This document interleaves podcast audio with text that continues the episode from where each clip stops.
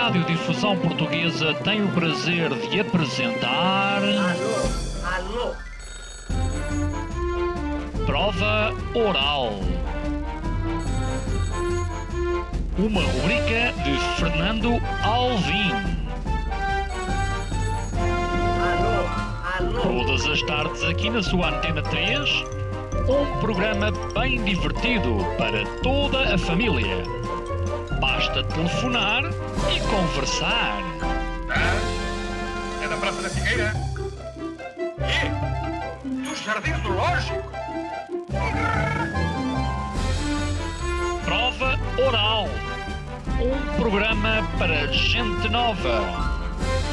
A vossa atenção, portanto, para o programa Prova Oral. Sejam bem-vindos a mais uma edição da Prova Oral, onde hoje vamos falar sobre o Festival Mental.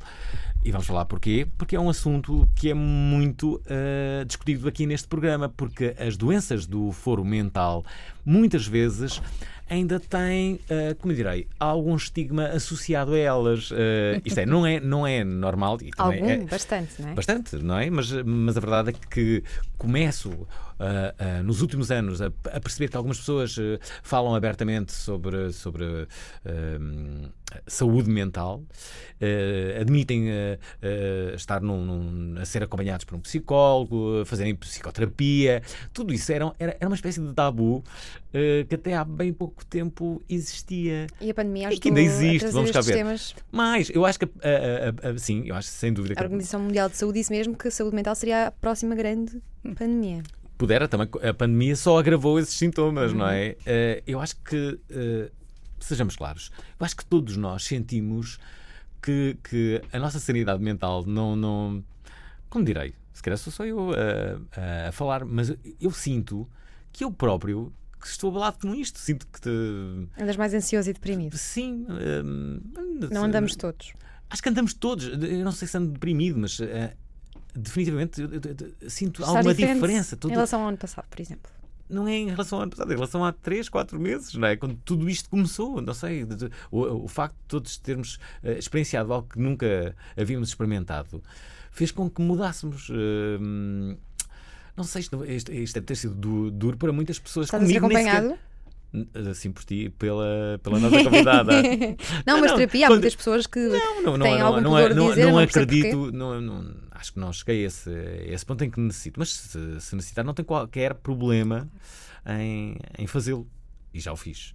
Ah, agora, a minha pergunta ah, vai aqui para, para a Ana. Ana, porquê que te meteste no festival mental? Ah, tens algum histórico ah, na tua família, ah, contigo? Porquê que te preocupas tanto com a doença mental? Eu estou com o Festival Mental exatamente pela mesma razão, desde que estava aqui logo de início a falar contigo. É verdade, Já vamos desde- agora para a quarta edição. Vens aqui desde o fim, início. desde o início. E, e o que aconteceu foi tão simples quanto isto: foi estar em Edimburgo a visitar a minha filha. Conto sempre a mesma história porque é a única. Ela estava lá a acabar cinema, entretanto já acabou o curso. E eu estar na hum, Screen House, agora não me lembro, Film House, que é uma espécie de cinemateca lá na cidade. E apanhar uma brochura, olha como eu agora tenho, por acaso a minha é mais bonita que a deles, hum, e trazer para, para Lisboa a brochura. E quando vi a brochura de, de tudo o que eles tinham, de festivais e de filmes e de coisas que estavam a passar, encontro o Scottish Mental Health Arts and Film Festival. Ou seja, eu toda a vida fiz tudo e nada. Eu fiz montanhas de coisas diferentes toda a minha vida. Um, e de- produção de espetáculos quando, quando era road manager e era miúda e andava na estrada com as bandas, como andei na Católica para estudar Direito de Assistir, tirar marketing e publicidade e, e depois andar a fazer comunicação empresarial e, e assessorias de imprensa e coisas. Quer dizer, eu, eu faço muita coisa muito diferente há muito tempo. E este festival, de repente, quando eu olhei para aquilo, parecia que. Ah, eu já estava nessa altura como terapeuta a trabalhar como conselheira em dependências químicas. Então, eu quando olhei para aquilo, isto, isto é a minha cara, eu tenho que fazer isto em Portugal.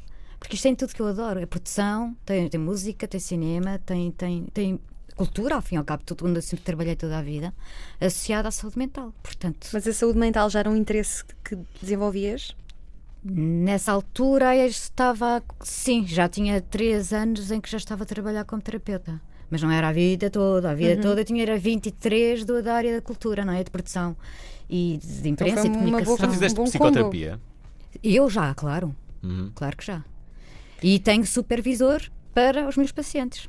Também uso supervisor, não é? Uhum. Tens, tens pacientes, mas nem todos usam, não é? Há muito psicólogo que chega a certa altura e já não, não quer saber de supervisor para nada. Eu não, eu ainda mantenho um supervisor de vez em quando convém ver se aquilo que eu estou a fazer está a ser bem feito. Essa é uma pergunta interessante, do Fernando, porque eu estou aqui a ver o vosso, a vossa brochura e está aqui a Psinov, que é uma das parceiras do Festival Mental, e está aqui uma, a Marinês Galvão, que eu já entrevistei, a psicóloga, e ela diz-me numa entrevista que, que eu perguntei-lhe se os psicólogos eram acompanhados. E ela diz que sim. Sim.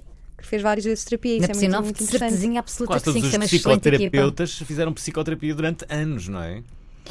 Não, todo, Não. não. necessariamente todos. Eu pensei, não, que, eu não. pensei que era quase que obrigatório. Deveria ser, sim.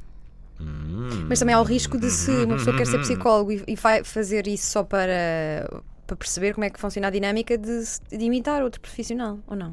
Se for esse eh, o único objetivo. Não, às vezes tem que ver é com, com os próprios pacientes e com as pessoas que te aparecem e com os casos que aparecem, que são diferentes uns dos outros. E tu próprio podes estar diferente, estar mais cansado e não notar. Quando estás numa engrenagem, seja em qualquer profissão e estás com o teu ritmo, às vezes não te apercebes sozinha se as coisas estão a correr bem e se estás a fazer bem ou não. É Olha- sempre bom ver uma perspectiva de alguém de fora a dizer: Olha, agora se calhar não está assim tão ok. E as novas tecnologias, por exemplo? Hum? A forma, forma como elas afetam? estão a, a afetar-nos e a moldar até o nosso, o nosso cérebro, e, eh, e o nosso comportamento. O que está a mudar tudo, o que Hum. está realmente a mudar tudo, somos nós todos, é a humanidade. Isto aqui, eu eu- eu estou um bocado dramática nisto, sou drama queen completamente. És drama queen? Sou, em relação às alterações climáticas, sou porque acho que isto tem tudo a ver com isto. Ponto Hum. final. Para mim é tão simples quanto isso. De que forma é que está Ahm, relacionado? acho que ahm, e olha, começo a ficar com este tico de fazer antes de falar. Isto significa que hum, Vá lá que não tens aquele tico do pá, não é? Mas Precisas de um sempre- aspirador daqueles dentistas. aqueles dos pá, exato. Eu, eu gostava de saber o que é que acontece, eh, sobretudo às pessoas com mais de, eu diria, a partir ali dos 60 anos, começam a ficar com um tico do pá. E que dizem, pá, sabes? É, pior, pá, é, é e melhor do que o pá, tipo, e tipo, pá. tipo, tipo, tipo. Não é? Então, mas não há amigos que dizem, pá, estás a dizer muitas vezes pá, de, será que não podes parar pá com isso? Pá, Pá, não é? Pá. pá. Mas é a partir de uma determinada idade. é- E é um determinado tipo de pessoas Sim. também. Um, if you know what I mean. Sim, sim. Então, mas espera, mas espera. Vamos lá voltar então. Um, Tu eu dizes que, disse- que- que as alterações eh, cli- climatéricas podem estar na origem de, de, de também um débil estado mental? O que eu acho, mas isto é a minha opinião. É- ah, é esta também é muito boa, a minha opinião pessoal também é bom. É uma Um, redundância forte. que é, que é, é também muito usada. É que nós estamos todos a ser avisados há muito tempo por muita gente, sobretudo pelos mais novos, o que é que está a acontecer. E se nós estivéssemos minimamente atentos ao caderno de encargos que eles fizeram o favor de nos mostrar já faz muito tempo, as pandemias, a doença mental, hum, os incêndios, as inundações, tudo, tudo aquilo que está a acontecer, já está previsto, dito, escrito, falado há montanhas de tempo e eles bem tentam avisar, mas ninguém quer saber. Toda a gente a subir para o lado, toda a gente continua a querer o bife no prato. Portanto, enquanto a indústria e a economia, que é culpada disto tudo, grande, grande grandes indústrias, a economia, esta linda economia que todos querem retomar, eu não percebo porquê, juro que não percebo, porque está errada, está mal, está tudo mal na educação, está mal na economia. Podíamos ter aproveitado isto tudo para estar mais connosco, para perceber que realmente estamos a ir por um caminho completamente errado e aproveitar isto de um ponto de vista positivo e perceber, entender que está mal e mudar. Mas nós não estamos a fazer nada disso. Acho que não aprendemos nada. E em relação às redes sociais, acho que se não fossem elas, tinha havido o distanciamento social, que é aquilo que nós não queremos nunca. Hum. Olha, deixa-me só dizer que o que nós queremos muito é colocar aqui dois eh, convidados que, que- que temos não em estúdio. Deixa-me só dizer que os convidados não estão em estúdio. Para começar, estou a falar, estou, estou a falar para, para os convidados, mas também estou, estou a, estou, a, estou a falar para todos aqueles que nos estão a ouvir, para que percebam, segundo as novas regras, e bem, só podemos ter um convidado em estúdio. Eh, e, e depois temos que deixar outros eh, em, em suas casas, ou não sei, onde- Bem. não sei onde é estão. Na verdade, nós eh, convocamos aqui uma artista, a Surma. Olá, Surma. Alô? Leiria! Estão-me a ouvir? Sim, sim, estamos a ouvir. Leiria! Estás em Estamos a Leiria? ouvir muito Duas bem. Há, há aqui eh, o movimento Leiria, Leiria sempre, e, eh, e também o, eh, o, eh, o Miguel Xavier, que é diretor do Programa Nacional eh, de, de- de Saúde Mental e que também está, digo eu, aqui connosco. Olá, tudo bem? À, à distância, mas estou lá, todos. Olá. Estão a ouvir bem os dois? Muito Sim, bem. eu estou. Por acaso, a ligação hoje está particularmente boa. Muito Parabéns bem. por isso. É sinal de que vocês têm boa internet e têm pago horas. Está de saúde mental interessante na Ótima net. internet, ótima internet. Bom, já agora, eh, pergunta para, para, para ambos. Ouviram seguramente o, eh, o início deste programa, julgo eu, não sei. Eh, Sim, e- senhora. Eu, eu dizia que aquele estigma da saúde mental parece. que- Parece que está a, a- a ficar um pouco mais suave. Ainda há muito trabalho a fazer, é certo, mas eh, o que é que vocês acham?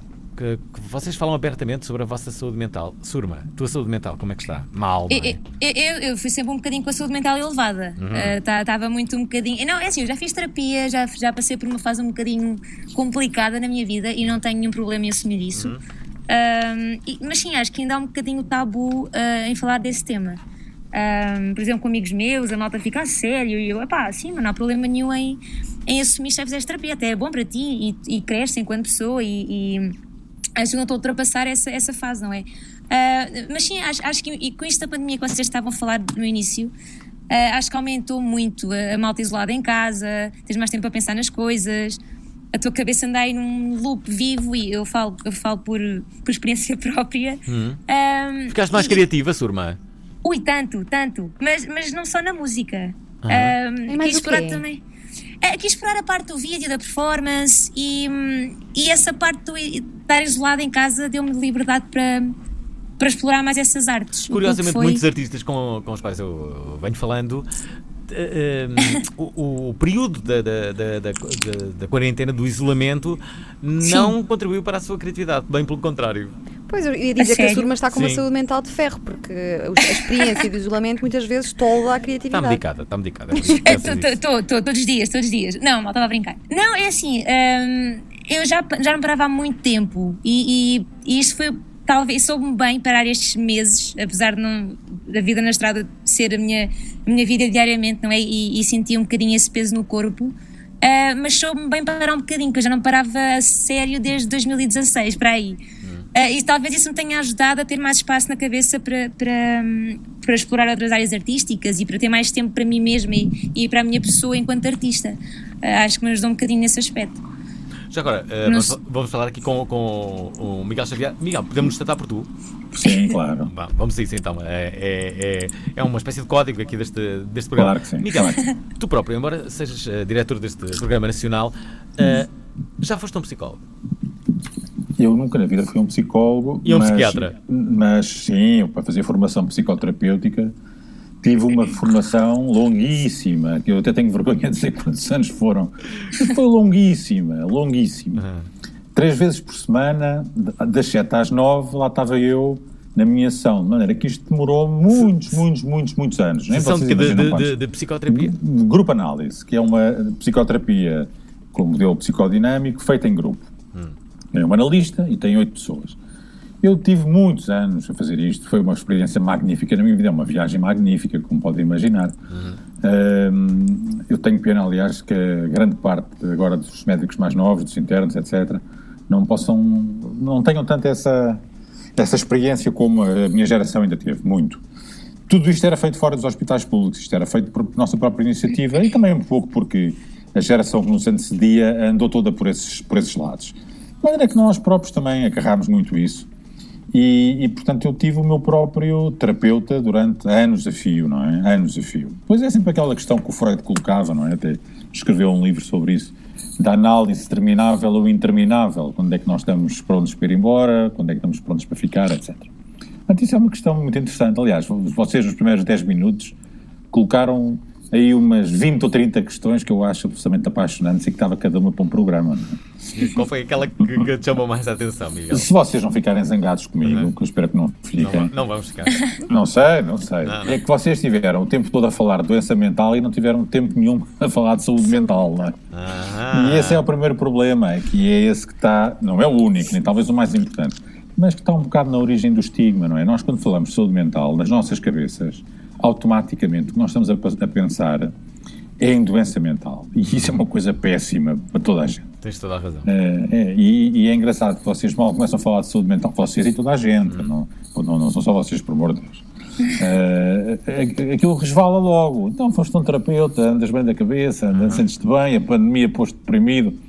E, e a saúde mental não é isso, não é? É o contrário disso. E de facto nós preocupamos-nos pouco em perguntar a pergunta que é a pergunta do milhão de dólares, que é o que é que nos faz ter boa saúde mental, em vez de andarmos sempre a perguntar ao contrário, que é o que é que nos faz ter mal saúde mental.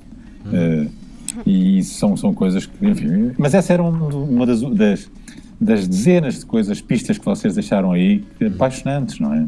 Isto, aliás, são coisas apaixonantes. Miguel, é, é, é bastante apaixonante e as pessoas falam de saúde mental normalmente quando algo de grave acontece. Uh, e quando se percebe, por exemplo, que foi uh, a instabilidade mental que levou, por exemplo, a um ato de suicídio. Uh, quando uhum. agora do suicídio do Pedro Lima, muito Sim. se falou sobre, so, sobre isso.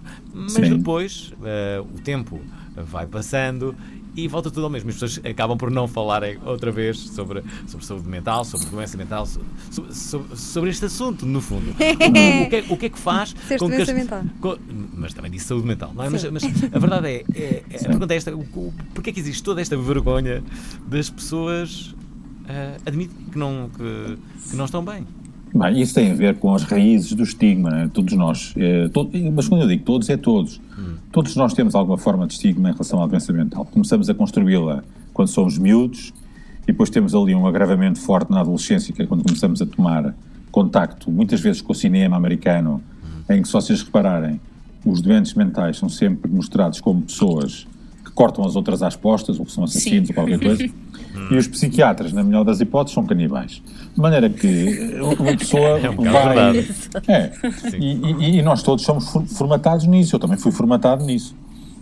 E aí nós somos todos parecidos uns com os outros. Depois há um problema mais interessante que é capaz de interessar a população porque não o sabe. Mas é, existem vários estudos, eu próprio estudei muito isso, dediquei muito a estudar isso, que é o que é que acontece às pessoas e ao estigma em relação à, à, à doença mental, não há saúde, há doença, quando estão numa faculdade de medicina. Porque aquilo que se espera é que as pessoas uh, fiquem com menos estigma. E aquilo que se verifica é que quando as pessoas entram numa faculdade de medicina, o estigma que têm em relação à doença mental é igual ao das outras pessoas, como é óbvio, e ao fim de quatro anos está pior. Podia-se esperar que tivesse melhor, mas não, está pior. Quatro anos a falar de relação médico-doente e aquilo é sempre ali abaixo. E sabem quando é que baixa? Quando têm a cadeira de psiquiatria e pela primeira vez tomam contacto com doentes mentais. Aí alguma coisa se opera na cabeça daqueles alunos que ao fim de, de umas semanas os níveis de estigma vêm todos cá para baixo. E eu acho que isto é que nos deve fazer refletir, porque uma das coisas mais importantes para haver estigma em relação à doença mental é a distância em relação às pessoas que têm doença mental. Elas estiveram sempre escondidas atrás de muros. Reparem que elas foram séculos e elas saíram dos muros há pouco tempo. De maneira que nós estamos todos muito formatados a achar que dali vem perigo, vem imprevisibilidade, vem risco. Isto vai nos acompanhando, isto vai ser uma geração com programas como este para conseguirmos evitar isto. Olha, uh, uh, já agora, Surma, lês muito sobre o assunto? Eu, por acaso, li um livro muito interessante se, uh, durante a pandemia que se chama Creativity and Madness. Fala muito sobre isso da, da parte psicológica da cabeça, uh, o que é que. Sei lá, o que é que problema, problemas que já passaste influenciam na parte da criação. E foi um livro bastante interessante. Foi o primeiro livro que eu li mesmo à série sobre. mais sobre este assunto e, e, e explora temas que eu nunca na vida pensei que se interligassem e foi, foi muito interessante. Chegou acho Miguel. que é de um professor. De quem? Sim. De quem? Não, é de um professor, de, acho que é universitário do Michigan, agora não sei o nome dele, mas é muito fixe. Miguel, ia fazer, ia fazer esta, esta pergunta. Oh, essa dá para 10 programas, porque essa é das coisas mais apaixonantes que pode haver. A moda. Desde sempre se falou desta coisa entre a criatividade e a doença mental, o desequilíbrio, Exato. etc. O caos, não é? Associado à sim, criatividade. Sim. É. E, e, além disso, como é que surge a própria criatividade? O que é que leva ao impulso criativo e se esse impulso criativo eh, é ou não aumentado em determinados estados de espírito? Estados de espírito esses que podem ser provocados, por exemplo, com drogas, não é? Como vocês sabem, Exato. nos anos 60 isso era uma, era uma moda, não é? Quer dizer, e o impacto eh, primeiro do cannabis e depois das drogas pesadas, é, é, conhecido, não é? É conhecido, Sim. não é? Do, do, do, do, dos ácidos. É, dos ácidos. É um livro, Doors of Perception, que explora muito Exato. isso. Pois, a própria música, vocês vejam a evolução da música dos Beatles a partir de 66 e parece, parece outro conjunto, aquilo é, é outra coisa. Hum. Essa é uma área, mas essa tem a ver com a parte provocada. E depois temos a parte que não é provocada, que é da própria pessoa. E, aí há coisas muito interessantes. Olha, uma das coisas interessantíssimas é um dia que tenham tempo e que eh, façam Google, vão ao Google e vejam a associação entre doença bipolar e criatividade e Ah, artistas. E aquilo que vocês vão ver é a quantidade enorme de artistas de todas as áreas que tinham uma doença bipolar. Eu não estou a dizer que a doença bipolar Mas torna a as pessoas criatividade artistas. vem na parte, no lado maníaco? Das duas maneiras, há, há de tudo. Mas há, há muitas pessoas que sim, que, muitos artistas que diziam que quando estavam em fase hipomaníaca, aquilo lhes dava de facto uma aceleração do pensamento e da ação e a quantidade de ideias que lhes vinham à cabeça quando eles conseguiam transpor aquilo ou para uma pauta de música, para uma tela, etc., aquilo saía de uma forma brutalmente com um impacto enorme. E, e- e volto a dizer, eu não estou a dizer que a doença bipolar. Nesse eh, caso, os artistas nem se, querem, nem se querem tratar, já que a criatividade depende desse. Sabe que eu, a propósito disso, vou dizer uma coisa engraçada. Eu um dia conheci uma pessoa, era da área do direito, eh, e não, não portuguesa, e que tinha um trabalho impressionante no direito ligado aos direitos humanos, etc. E ela dizia-me, a família toda tinha doença bipolar, eh, e eh, ele dizia-me que quando falavam entre eles, os vários membros da família, todos eles com carreiras brilhantíssimas, e perguntavam aos outros: vocês gostavam de prescindir da doença que têm, as pessoas diziam, não, não, nem por, não, nem por nada. Quer dizer, isto é, foi a base daquilo que nós conseguimos fazer. É, é- é interessante isto. As coisas não são a preto e branco aqui. Têm muitos tons de cinzento. Sim, e eu sim. acho que isso é muito importante para evitar o estigma. Quer dizer, falar destas coisas livremente e a criatividade pode ser uma porta importante.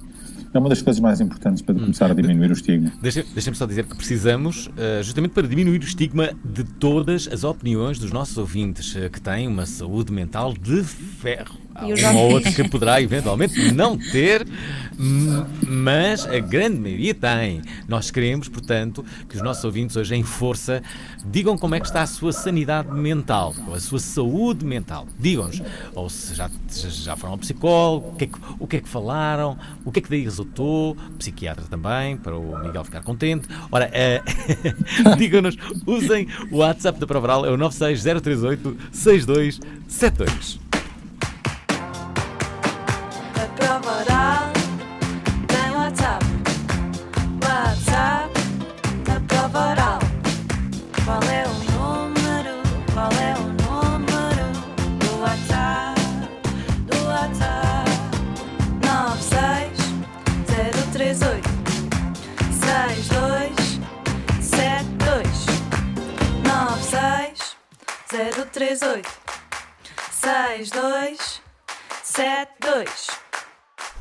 Ouvintes da Provaral, não esqueçam a linha, eh, é esta, o WhatsApp da Provaral, para onde devem enviar a vossa, a vossa opinião, pergunta, eh, o que quiserem. Hoje temos distintos convidados. Temos a Surma, artista que continua em absoluta ascensão. eh, cujo objetivo é conquistar Marte, em breve, muito, muito em breve, e até outros planetas que possam, entretanto, ser descobertos. Depois temos o Miguel Xavier, que é diretor do Programa Nacional de Saúde Mental, e ainda a Ana Pinto Coelho, que é, eh, entre outras coisas, organizadora do Festival da Saúde Mental, que vai começar amanhã, é isso. Amanhã é apenas a inauguração. O festival começa mesmo dia 30 e vai até dia 9 de O quê? outubro. Isto não vai ser online, não é? Vai Não. ser mesmo fisicamente. Não, é mesmo fisicamente. Onde é que vai ser? Uma série de sítios. São Jorge. Vai ser no São Jorge, vai ser na Fábrica Braço de Prata e vai ser no Espaço Atmosfera EM, a parte da literatura, que é onde nós costumamos sempre hum, lançar os livros com chancela do Festival Mental. Hum. Uma, uma, pergunta que tenho para fazer desde, desde o início. Há algum tema teu que reflete eh, um, um período de maior perturbação mental da tua parte? Esse é para mim. Não, é para a surma. Ah, já- tu és artista, acho- Diana. Tu, tu, tu compões às vezes só. Porquê que a Ana, vir- a Ana Coelho disse? Essa é para mim. Estavas a olhar fixamente, pessoas não estão no estúdio, mas tu estavas a olhar tão ah, fixamente, não estava? cantar. Eu assim, meu Deus. Não. Surma, tu, eu não sei se o Miguel canta. Miguel, tu cantas? Não, toco. Ah, então a pergunta é, de facto, só para a Surma. Surma, Sim, sim. Ah, eu acho que acho que quatro ou cinco Antwerpen foram feitas assim num momento mais, mais do dark side para mim. Ah, e já a opção de não pôr letras também é, é por esse simples facto de não, não querer sentir vulnerável à frente das pessoas e não querer mostrar esse meu lado mais.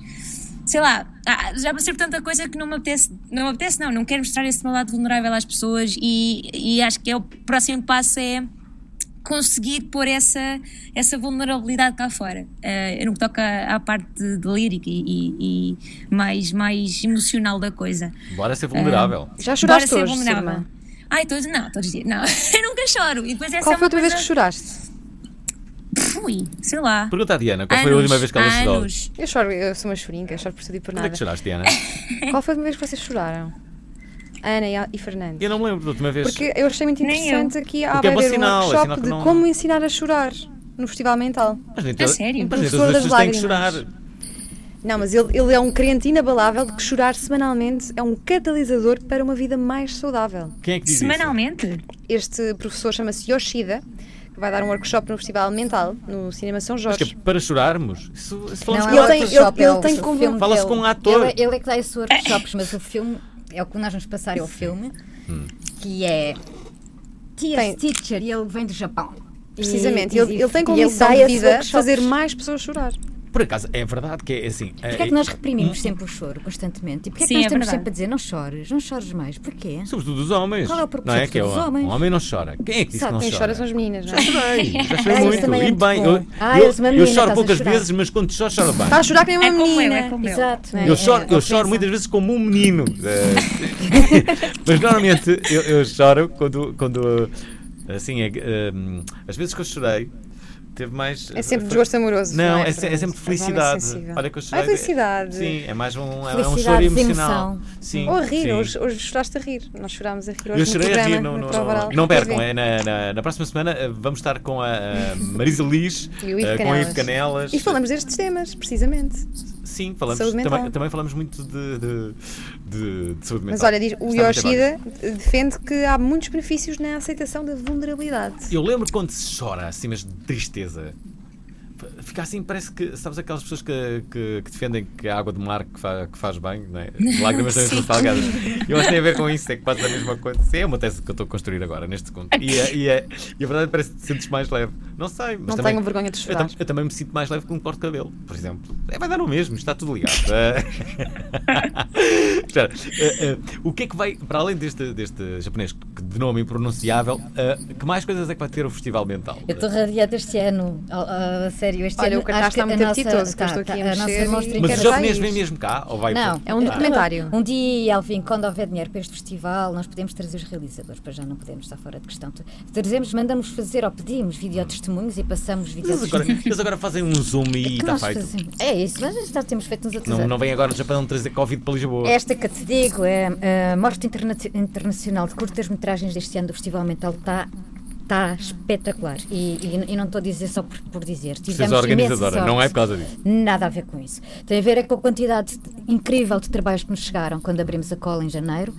Ahm, o júri espetacular, continuamos a ter o nosso júri residente, continua a ser o mesmo.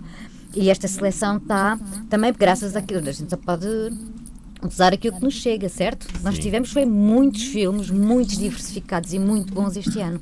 De maneira que a programadora que fez isto tem aqui a, a excelência. Eu acho que esta mostra está, e para aquilo que o festival tem como objetivo também, que é ser talvez o único que eu conheça, que eu conheça, que procura mesmo novos públicos, claramente novos públicos para festivais de cinema, ahm, vai encontrar aqui coisas muito, muito, muito diversificadas e muito Olha, boas. Já- é mesmo muito di- diversificado, porque há aqui um documentário experimental que é o Luto dos Pinguins. Isto é maravilhoso. É uma curta que, com imagens de arquivo que ilustra as parecenças entre a vida familiar dos pinguins e a nossa, em particular na resposta ao luto. O que é que temos que aprender com os pinguins? Eu acho que tens de comprar bilhete para ir eh, ver o documentário e perceber. E o filme vencedor da Sound é, é assim uma coisa mesmo muito bom. Muito, muito, muito E agora chegava à sala de cinema e estava Vem uma fila Chico. imensa de pinguins melhor. à espera de entrar. Eu, devia- eu devia- eu devia ter previsto isto. né? Ahm, Surma e, eh, e- e Miguel, uma, uma ideia que eu já tenho há muitos, há muitos anos, seguramente eh, já, já- já, já ouviram outras pessoas a, de- a defenderem-na, não a minha ideia, mas com ideias similares, é, é que eu acho que da mesma forma que existe o, o, ah, o cheque, o cheque, eh, o cheque para, para a medicina dentária, devia haver o cheque eh, para, Para a saúde mental. para a saúde mental. E eu acho que há muitas pessoas que não vão. mas, dizer, não vão ao psicólogo nem ao psiquiatra porque acham que é escusado. Mas se houvesse um cheque mental que lhes dessem por ano, Ah, num valor. Olha, se quiser gastar. estímulo. Não, é um estímulo. Dizer, olha, não, Mas uma não- das- não- uma das eu acho que as é pessoas que- iam todas. Eu acho, que, eu acho que as pessoas. Já agora, não é? Também não vou pagar nada, deixa cá ver. E, e, e iam, e se calhar até iam descobrir coisas. E eu acho que isso podia ser uma boa ideia. Não Miguel, sabes, nunca, nunca mas- fizeste um esforço nesse sentido de. de- Não, não, porque eu sei o que é que aconteceu com os cheques dentistas e com os cheques da cirurgia. Era isso que eu me estava a lembrar. E as experiências não foram as melhores. Não. Eu, eu- eu- não, que é que eu acho que é muito, eu acho que é muito mais importante. As pessoas não vão. Acho que é muito mais Ah. importante o que vocês estão a fazer e o que a Ana faz.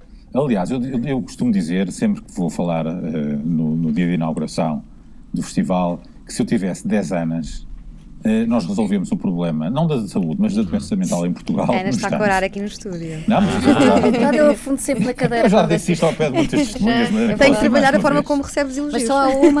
É importante Ficou corada, foi? Ah, está coradíssimo agora. Ficou corada. Agora, eh, esta questão que vocês falaram há um bocadinho do suicídio e isso, essa é que é a questão mais importante.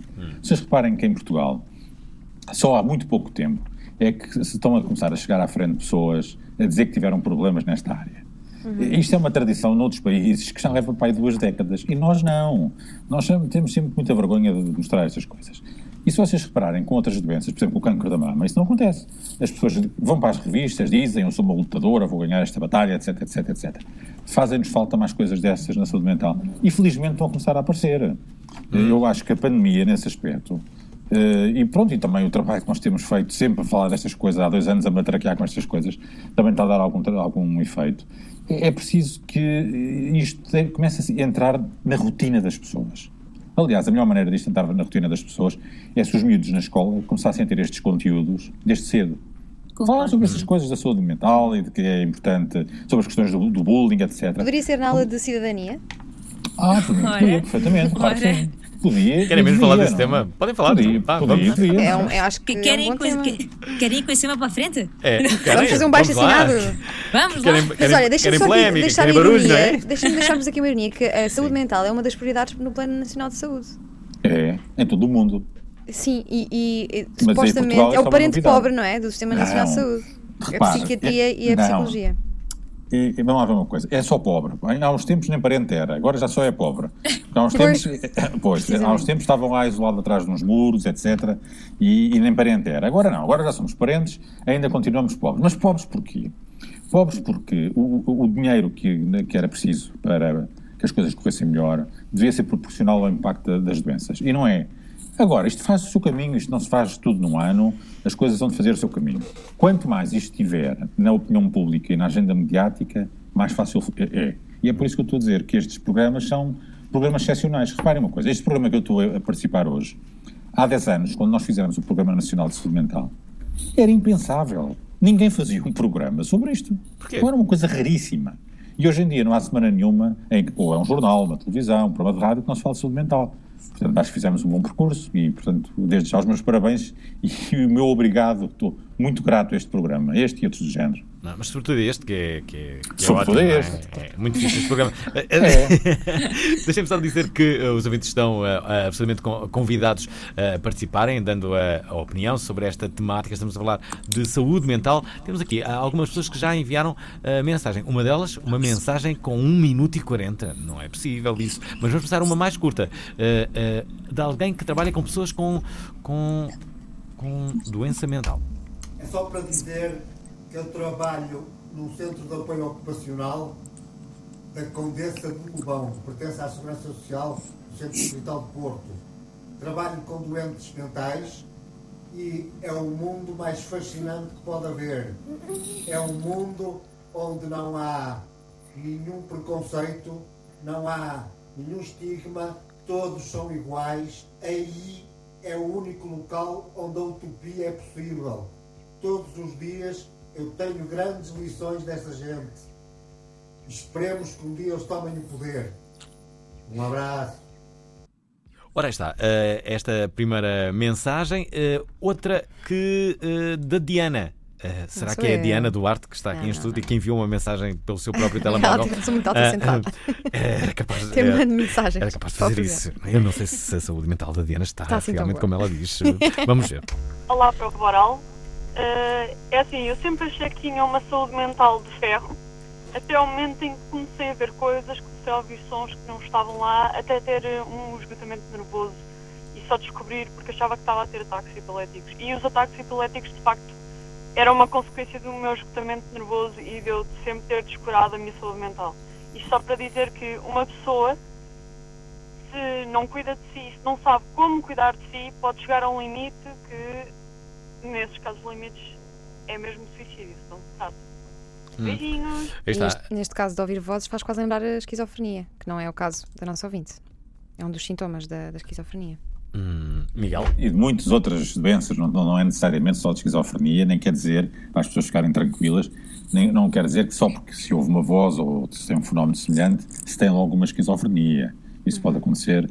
Há, há várias experiências dessa natureza que podem acontecer a qualquer um de nós em determinadas circunstâncias. Espiritismo, por exemplo, Miguel? quando. Não, por exemplo, quando estamos, coisas mais banais, quando estamos a adormecer ou a acordar, coisas mais banais. Mas isso é, é, é, hum, paralisia do sono, não é ouvir vozes, não é? É uma Não, experiência houve- Na paralisia de sono não ouves vozes. Pois não, tu tens uma experiência muito assustadora, Andamos quase a- virtual. ultimamente andamos a falar muito da paralisia do sono. Chegamos Nos à conclusão de bastante. que mais de metade das pessoas Sofrem conhecemos disto. sofrem disto, mas ninguém falava, não é? Até agora. Pronto, pode ser que um dia também se Mas fale. vocês sabem que esse é um problema de Portugal. Quando se faz um inquérito em Portugal, Uhum. seja sobre o que for, se faleias, dores nas costas, doença mental, seja o que for, é sempre pelo menos um terço ou um quarto da população que tem. Quer dizer, isto deve ser o povo mais doente do mundo, do universo, não é? Do mundo, do universo. Mas que isto tem de ser tudo enquadrado com, com alguma ponderação, porque senão nós ficamos um bocado pessimistas, não é? Ó Miguel, há pouco ia fazer uma pergunta que é, que é esta. Gostava que da próxima vez, quando hum, falassem de saúde mental comigo, eu, eu gostava de responder: sabes, ando a ler um livro e depois dizia um autor e um bom livro de saúde mental, não é? Miguel, que livro é que eu devo dizer para impressionar as pessoas que, que estão a falar comigo sobre saúde mental? Bem, esta. Há tantos, Alvin. Não, estamos aqui perante o. Miguel, o diretor do Programa Nacional de Saúde Mental. Achas que ele nos vai dar. Vai dar o livro. vai Qual é o livro, o Miguel? livro que nós devemos para brilhar o no firmamento? livro. Por acaso, não, não, não, não, sou, sei não sou capaz de dizer um único livro Três, que três, seja um três. livro. Um livro Top 3. Eh, eu acho que eh, em português eh, o livro que foi aquele que já teve aí umas 20 edições o livro do professor Pio da Abreu que se chama Como Tornar-se Doente Mental é um livro engraçado é um livro que está bem feito Já o entrevistei neste programa. Como tornar-se doente mental? É, porque o livro é um livro eh, interessante, porque do ponto de vista técnico é irrepreensível, não é? Mas pega naquilo de uma forma completamente diferente eh, e de uma forma com humor. Eu, eu acho que às vezes o que falta muito à discussão eh, das questões da doença mental e da saúde mental é, é o humor. E o humor é uma das coisas mais importantes da vida, não é? Não tenho dúvida. É. Uma grande Agora, eu, já que estamos, e a Ana está aí, eu mais do que eh, falar de livros também, acho que valia a pena falarmos de filmes, não é? Podemos falar de Eh, filmes. Já agora, deixa-me. de- oh, Miguel, deixa-me Está aqui um extraordinário que eu acho que descobri um transtorno que eu tenho através de um filme. Qual é o filme? O filme chama-se As Linhas das Árvores e explora o significado do transtorno por déficit de natureza. Consegues adivinhar o que é isto? Um transtorno por déficit de natureza. Estou um bocado na linha daquilo que eu estava a começar Pessoas a que vivem nas grandes cidades que não veem a natureza há muito, é isso? Ah, Surma. Nós que somos todos os digitais e Eu. que não conseguimos e Surma. que desligamos completamente do resto do Espera aí, mundo. e tu, Ah? um filme, Surma? Um filme? Hum. Eh, sobre saúde mental ou um filme? Um filme? Eh, eu acho que nunca vi. Pera, Despertar deixa-me da ver. mente. É giro. Ah, despertadamente, olha. Pois Eu é, um bom filme. eu- eu gosto bem desse filme. Aquela. Olha, o Memento foi um dos meus filmes preferidos que eu vi Memento até hoje, que, que tem aquele butterfly effect muito fora. Uhum. Ah, e, e, e fritei um bocadinho a ver esse filme, mas eu gostei, gostei mesmo muito. Ah, é o que me veio agora de momento à cabeça, é o Memento e mais o quê? Agora desprevida. Hawaii Epá. and Sun também. Eu, Ajudem, eu, adoro a, eu adoro a expressão fritei. Fritei muito a ver E é filme. pipoca. Há o dois, filmes, todo. há dois filmes que são clássicos, não é? Quais? E que são, Ah, que aquele do Jack Nicholson, não é? É, e que são três Ah, filmes, o, aliás. o três. Ah, esse filme é. Sim, sim, sim. E, e- e que valem a pena ver, cada um do seu estilo. Que são Sim, todos sim, com, sim. com o Jack Nicholson. Um é esse, o Vance um ninho de cucos, mas para uma perspectiva mais histórica. E para, para. Exatamente, O, o outro, o outro é o Shining, que é uma, Ah, uma- também, uma coisa também. fantástica do que é, que é o enlouquecer de uma pessoa, não é? E o Também, outro é o melhor é impossível, que em que ele faz uma pessoa que tem uma perturbação obsessiva compulsiva. Engraçado, três filmes Nicholson com o Jack. Nicholson. O Fight Club também. também É muito ele. bom. Qualquer um deles é um filme magnífico e mostra coisas completamente diferentes da saúde mental, não é? Depois também há um filme muito interessante que eu agora não consigo dizer o nome, tinha de ir ver. Mas como é que é a é, um filme. É, é um filme. tal- é, Nós vamos adivinhar, o- nós vamos adivinhar. O Atenção. filme é com o Richard Gere e é um filme que ele- Cavalheiro. Não, não, não. Por amor Sete anos no não. Tibete. Não, não, não. É que ele faz. Ajudem-me, se sou é eu a tentar deixa, adivinhar. deixa eu ouvir mais pistas. Não, em, em que ele faz de um indivíduo que tem uma doença bipolar e que ao fim se suicida. E que é um filme magnífico. Mr. Jones ou qualquer coisa. Agora não me estou a lembrar bem Mr. Jones. Talvez é, seja Acabei isso. de googlar o maravilhoso. É Mr. Jones, não é? Mr. Jones. E esse é um mais. filme que também está muito interessante, está muito bem feito. E ele agarra muito bem o papel, que não é um papel fácil. Claro que a maneira Agora converteu-se ao budismo. Agora Isso já, já. isso já foi há É uma solução para anos. muita gente, o budismo, para, para Isso já acalmar foi a há mente. muitos anos. Já aqui falámos sobre isso. Hum, ok. Eu não tenho acompanhado a, a carreira do, do, do Richard Gere. Peço desculpa. Agora, acho Nem que eu, o, eu o mais importante é irem ao Festival Mental e ver os novos filmes que lá estão, não é? Que São filmes sempre- novos é que estão? Miguel, grande martir agora aqui para, para, Não, para a Ana. Ana, a Ana, que agora tem de falar sobre esse assunto. Vamos lá, Ana. Vamos. Vamos lá. Então, à parte da, da, da Mostra Internacional de Curtas-Metragens, nós temos depois sempre dividido eh, três temas que falamos todos os anos. E este ano que vamos falar, o tema vai ser no dia 2 de outubro vamos falar de ansiedade, no dia 3 vamos falar de toxicodependências e no dia 4 vamos falar de stress pós-traumático. E isto, como é habitual no Festival Mental, cada M-Talk tem um painel de pessoas que falam, especialistas ótimos, que vão falar de cada um destes temas e a seguir passa-se um filme temático sobre cada um dos temas. E, portanto, este ano nós vamos ter logo. E, ah, e sempre moderadores jornalistas, porque isto sem comunicação social, como dizia o professor, e Uhum. ele tem toda a razão, não serve para nada. Ponto.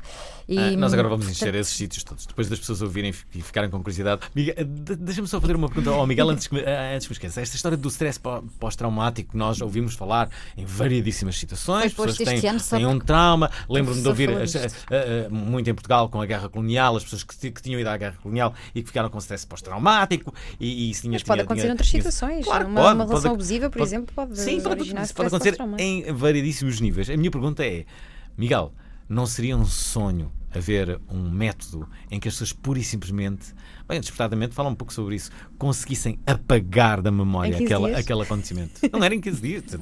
Não sei, era uma, havia uma máquina no futuro que conseguia apagar aquela tua memória filme- negativa de forma que tu nunca mais Mas pensasses tu no filme nela. ficas a pensar que se calhar não vale assim tanta pena, porque. Não, o, que- o, o que o A filme dizia, se bem me recordo, é que depois ao apagares essa, apagavas outras também. Esse é que é o problema. Não, isto é, com- é E acho que aprendes sempre com, com. Se tiveres uma experiência mais traumática, acho que, acho que cresce enquanto pessoa e acho que, acho que dá a maturidade para. Não sei, pá. Não sei, assim, eu estou a falar, mas eu, eu também não sou, não sou psicóloga, nem, nem, nem percebo muito do assunto. É. se, por um lado, eu, eu- gostava de, de- de concordar com a, com a sua irmã, pessoa que bem, que bem estimo. Eh, em, não, mas, Não, mas há situações tra- traumáticas que. há situações traumáticas só que as pessoas gostariam de. Sei lá, ninguém quer Sim, se ok. recordar Um daquela noite em que foi fútil, violada ou foi violado. Estava a pensar Vocês querem tirar Sim. isso da sua memória. Como é que. Como é que- Lógico. foi um acontecimento ou assassina, eh, assistiram ao assassinato de alguém. Eu não, eu não Ok, quero ter essa memória. no- Vamos lá ver. Como é que se faz isto? Deve haver um episódio de Black Mirror que explora isso. Sim, sem dúvida. Haver, só por aí. No futuro vai. Será que vai, isto vai acontecer alguma vez? Tudo isso, nunca sabemos o que é que vai acontecer. Eu já, já vi tanta coisa, enfim. Eu já vi Hoje em tanta dia, O Elon Musk de- de- tem aí um projeto que, que vai Ah, mexer com o nosso cérebro, não é? Sim. sim, ele tem sim, imensos sim. projetos para tudo. Pois, exatamente. Agora, o, o- o- o- o que já se faz é, é- existem técnicas, algumas técnicas são muito interessantes, que mexem com o padrão de, de movimento dos olhos, sacádica, como se chama, e que faz que não se apagam as memórias, mas ah, consegue-se minorar muitíssimo o impacto que as memórias têm no aparecimento dos síndromes do PTSD. E isso é uma coisa que está muito, muito mais desenvolvida naturalmente nos países onde o PTSD é muito prevalente, não é? Principalmente nos Estados Unidos, mas que também já existe em Portugal, felizmente, não é? Já E, portanto, não apaga, chama-se EMDR. Eh, eh, e não apaga, mas consegue ter efeitos muito interessantes do ponto de vista da diminuição do impacto e, e que- e faz com que a pessoa tenha muito menos sintomas. Como é Agora, que se, como é que se consegue isso. situar essa memória? isso não, não é situar aquilo, você, agora era difícil estar-vos a explicar isso, mas para as pessoas que tenham interesse, Agora fiquei muito curioso. As, as- as iniciais são EMDR. Esse é o nome do É- programa. estou a apontar- É eu próprio estou a apontar. Sim. É MDR, sim. Vais tomar a EMDR. E não é vou tomar, são exercícios que têm a ver com os movimentos oculares e que são exercícios é muito fixe. interessantes porque conseguem ter um efeito muitíssimo forte em muitos doentes de uma forma extremamente rápida. E, e, portanto, é uma coisa que eu acho que é um. Já, não, isso não é de futuro, isso já existe, já existe há muito tempo. E nos países como os Estados Unidos existe mais. Porquê? Porque nos Estados Unidos, como vocês sabem, a, taxa de prevalência de, de PTSD é, é altíssima e é como, não sei quem é que disse há bocadinho, não tem só a ver com a guerra, eh, tem a ver com muitas outras coisas. Agora deve ter a ver com o Trump. Com Trump, com, com, com outras coisas, provavelmente. Aliás, o Trump vai ser um PTSD para, para o mundo todo se ganhar as eleições. Mas eu não devia estar a dizer estas coisas. Nem eu, nem eu. Eu- Tô arre- Eu estou eu tô arrependido. Eu só falo por mim, eu estou arrependido, peço desculpa. A Quem? ah, ao mundo inteiro. De- de- Deixem-me só dizer que temos ah, os nossos ouvintes ah, a entrarem com muitas mensagens. Paulo Antunes, deixa aqui esta. Tarde para o Varal, grande programa, grande tema. Uh, acho que é um tópico bastante falado na atualidade e que deve ser bastante discutido e, e acho que pronto, devem existir novos programas para uh, chegar e colmatar este problema, uma vez que a pandemia e estas restrições de distanciamento social, etc., vieram a acelerar muito estes problemas que afetam uma grande parte da população e que realmente uh, nem todos o tornam tão visível quanto deveria ser. Hum. Já agora, uma questão que nos deixa um ouvinte para os convidados. Eh, e uma questão que queria colocar aí aos convidados: se, se acham que a saúde mental está mais favorecida ou, ou, por outro lado, perdemos com isso desde o aparecimento da internet e das redes sociais, nomeadamente? Muito obrigado. Quer responder São isto? Paulo, dois bicos, não é? Miguel, Posso, posso responder. Eh, À primeira ou à segunda? acho que quiseres. Vamos, vamos começar, vamos começar pela, pela questão das redes sociais. Como sabem, as redes sociais, eh, se vocês forem ver, existem imensos artigos escritos, imensas coisas escritas sobre os malefícios das redes sociais. ok? É um dos lados da moeda. Eh, veio esta pandemia e, curiosamente, verificou-se que as redes sociais foi, por exemplo, no caso dos adolescentes, dos jovens, eh, uma das maneiras de eles, eh, de facto, não terem problemas de saúde mental muito mais complicados. Porque, de facto, foi a única maneira de, eles se manterem em contacto com os seus colegas, com as suas redes sociais. Vocês imaginem o que é que seria uma coisa destas há 30 anos, sem redes sociais nenhumas. Bem, as pessoas ficavam confinadas em casa e cortavam radicalmente com eh, a rede social. Pensei que eu, quando aqui, eu, eu eh. quando aqui ponho redes sociais, Sim. falo de uma coisa que pouca gente fala, mas que eu acho que é importante falar, que são das relações afetivas dos namoros dos adolescentes, que é uma coisa importantíssima na fase da vida em que eles estão. E vocês imaginem o que é que é, os milhões de namoros por esse mundo fora, cortados de um momento para o outro, sem a pessoa ter uma luz ao fundo do túnel, não sabe quando é que vai voltar a ver o namorado ou a namorada. Vocês acham que isto faz bem à saúde mental de uma pessoa? Não faz. Não faz, não. era que isto são tudo para os dois. Aliás, qu- acho que é quantos- importante... Oh, oh, Miguel, peço Diga, desculpa, não, não tem nada a ver. Não, não, não. Que é quantos amores se perderam nesta. Estava a pensar no mesmo. Não é? Já viram? E, e espero que se tenham feito alguns Ficaram também. pendentes. Ma- ma- Mas, Mas, mas tu foram, foram mais os Ai, amores não, que se. Nós perderam. tínhamos essa do- discussão, lembras? Eu achava que eles iam voltar mais fortes e tu achavas que eles Não. Se perdido para sempre. Eu acho que se perderam muitos deles para sempre. Alguns perderam, seguramente. Peço desculpa, Miguel. Não, Continuamos. não, não estava, estava a dizer, eu acho que alguns perderam-se seguramente. Não, estava a dizer que ainda não tínhamos falado do Covid, quer dizer, o que é bom, porque hoje em dia do nós andamos, andamos de facto debaixo de uma saturação com o Covid que já, já, já é quase intolerável, não é? Eu, Sabe? deixei, eu- eu deixei de ver televisão. Pois. E, eh, É como eu, E claro. olhem, estou a ficar mais saudável. Eh, Estou a ficar menos ansioso.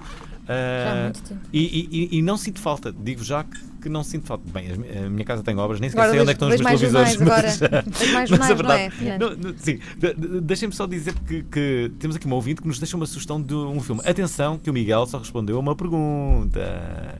Qual era a segunda pergunta, Miguel? Do Era ouvinte.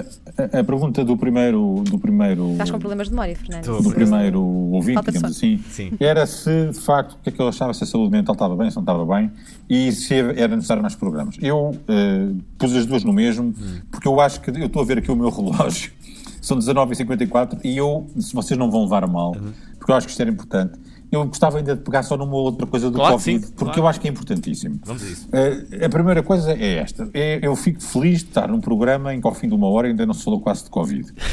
Parabéns. Essa, essa é a primeira coisa. Portanto, vocês com isto estão a fazer bem à saúde mental das pessoas também. Não há nada pior para a saúde mental dos seres humanos do que terem um risco que eles não sabem quando é que vai acabar e que todos os dias lhe entra eh, em casa a dizer são mais tantos que entraram para os hospitais intensivos, são mais tantos que morreram, etc. Isto todos os dias, vocês podem perceber que isto não faz bem às pessoas. Agora, há outra coisa que é importante as pessoas perceberem. Quando se diz, ah, com o Covid eh, há muito, muito mais gente deprimida, muito mais gente ansiosa, com doenças psiquiátricas, eu, eu tenho de esclarecer isto aqui eh, bem. O que existe, fundamentalmente, são mais pessoas com sintomas de depressão e sintomas de ansiedade. Não é propriamente pessoas com doenças propriamente ditas de ansiedade ou depressão. Portanto, eu, eu aqui faço um apelo à população, com- enfim, às pessoas que nos estão a ouvir. O facto de sentirem alguns sintomas depressivos, alguma insónia, alguma ansiedade, não significa que estejam com uma doença mental. Estejam tranquilos com isso. Mas como é que olhas para o número dos antidepressivos que são vendidos? Não, isso é outra coisa. Isso não tem, isso não tem a ver com, com- com- não tem a ver com o Covid. Os, os antidepressivos estão em subida no mundo ocidental todo. Tem mais a ver com as coisas que a Ana falou, não é? Eh, e se em Portugal estão a, estão a subir, eu posso-vos dizer que o país que mais investe no mundo em terapêuticas não, não farmacológicas, ou seja, psicoterapias, para a população, que é a Inglaterra, está à nossa frente no consumo de antidepressivos. E esta? E esta, Eu hein? diria, eu diria que eles estariam muito atrás de nós. Não, estão à nossa frente. Olha, se não tivessem investido.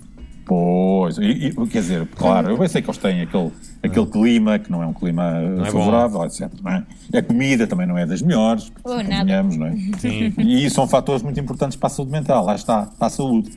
Boa comida, bom clima, etc.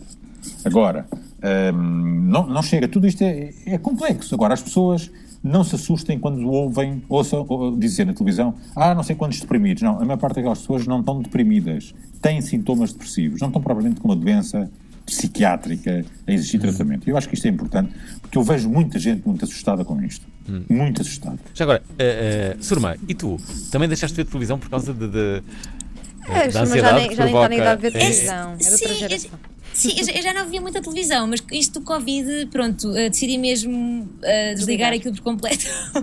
e, mas sim, foi também muito por causa do Covid, que era todos os dias, todos os dias, todos os dias, todos os dias, e pronto, já estava ansiosa, estava com medo já de pôr o pé só um bocadinho fora de casa, já estava a entrar num, num vórtice um bocado complicado.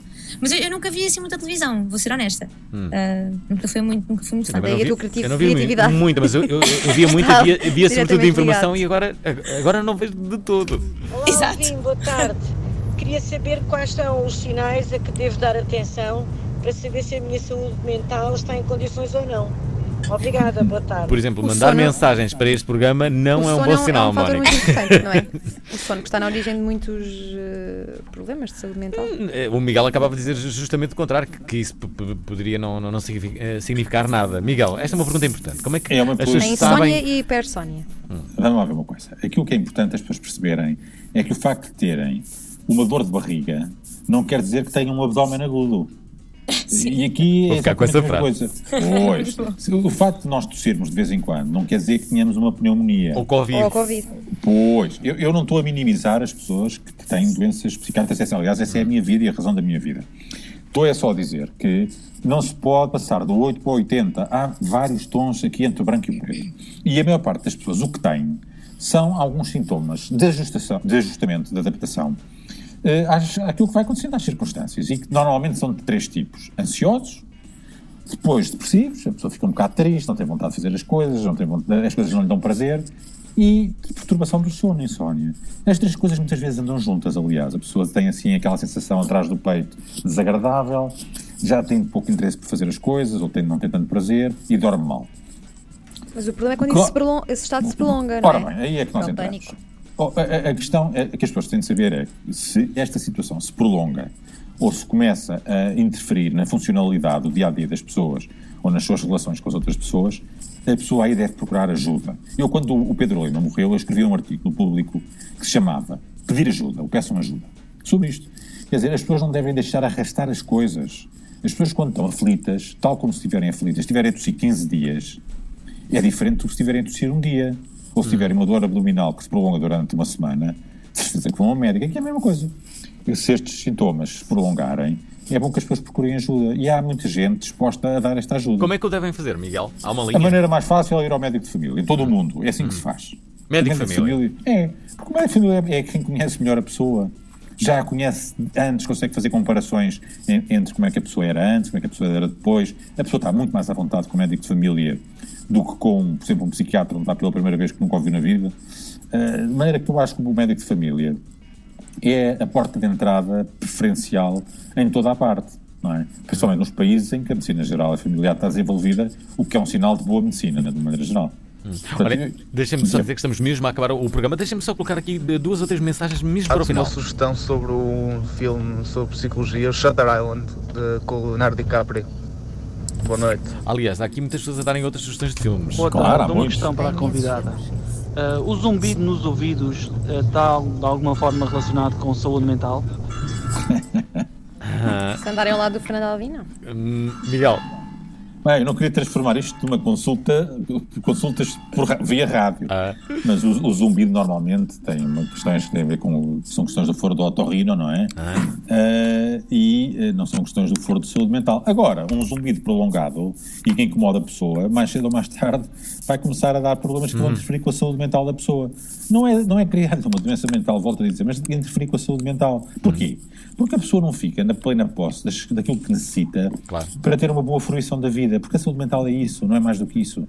E é nós termos o conjunto de ci- de circunstâncias eh, para fruirmos a vida, termos prazer na vida e sentirmos útil- úteis naquilo que fazemos. É só isso. Ora, uma pessoa tenha um zumbido 24 horas por dia, vocês vão de concordar que não está nas melhores condições.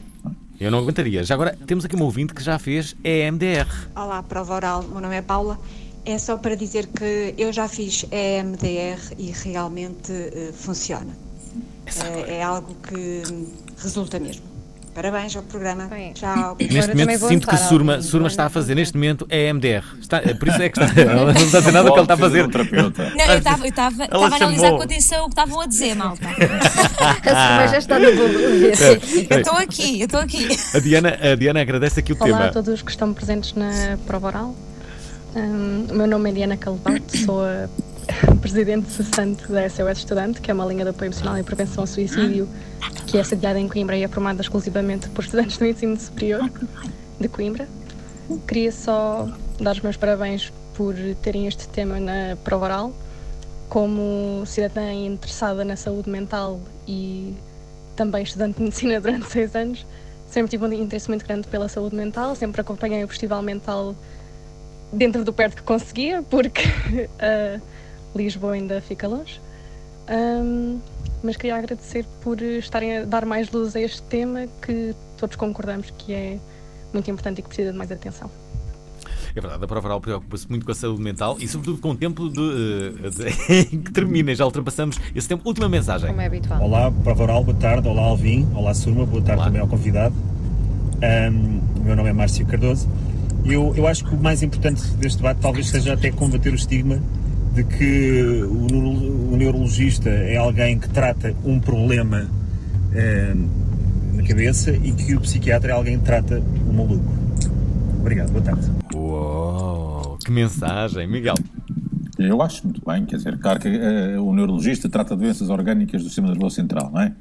E nós tratamos as doenças chamadas não orgânicas. O- e, mas, de facto, há, há uma confusão enorme eh, entre pa- de papéis e, de facto, eh, como ainda existe um estigma grande, eh, é, dizer, é diferente dizer se vou a um médico de família, vou a um psicólogo, vou a um neurologista ou vou a um psiquiatra. Mas isso daqui a 10 anos, se tudo correr bem e com mais festivais mentais e mais programas como este, isso vai acabar. Eu também acho. Vamos acabar com este programa dizendo apenas isso à Ana Pinto Coelho, que pode e deve convidar os ouvintes deste programa a irem ao seu festival, que é inaugurado amanhã, mas que na verdade na prática começa no dia 30. No dia 30, então, eu convido, claro, que estejam todos presentes, quem puder, sobretudo aqui em Lisboa, ahm, de estar no Cinema São Jorge, na Fábrica Brasa de Prata, no dia 9, para ouvir a Surma e a Cátia Guerreiro no projeto My Story, My Song. E deixo como mensagem aquilo que o festival pede, que é a pergunta como se está a sentir, perguntarem isto todos os dias a vocês próprios e pense, fale, saiba, reaja. É, ao fim e ao cabo, aquilo que se pretende. E está. Ficamos Beijinho. assim com, a- com esta emissão. Agradecer a todos aqueles que a ouviram e, e dizer que amanhã estamos de volta para a última. Já a seguir temos uh, Rui Estevão. Obrigado, uh, Ana. Até amanhã. Adeus. Adeus, Diana. Beijinhos. Gostaram da emissão? Querem ouvir outra vez? Ouçam, partilhem, comentem. rtp.pt/play o podcast da prova oral.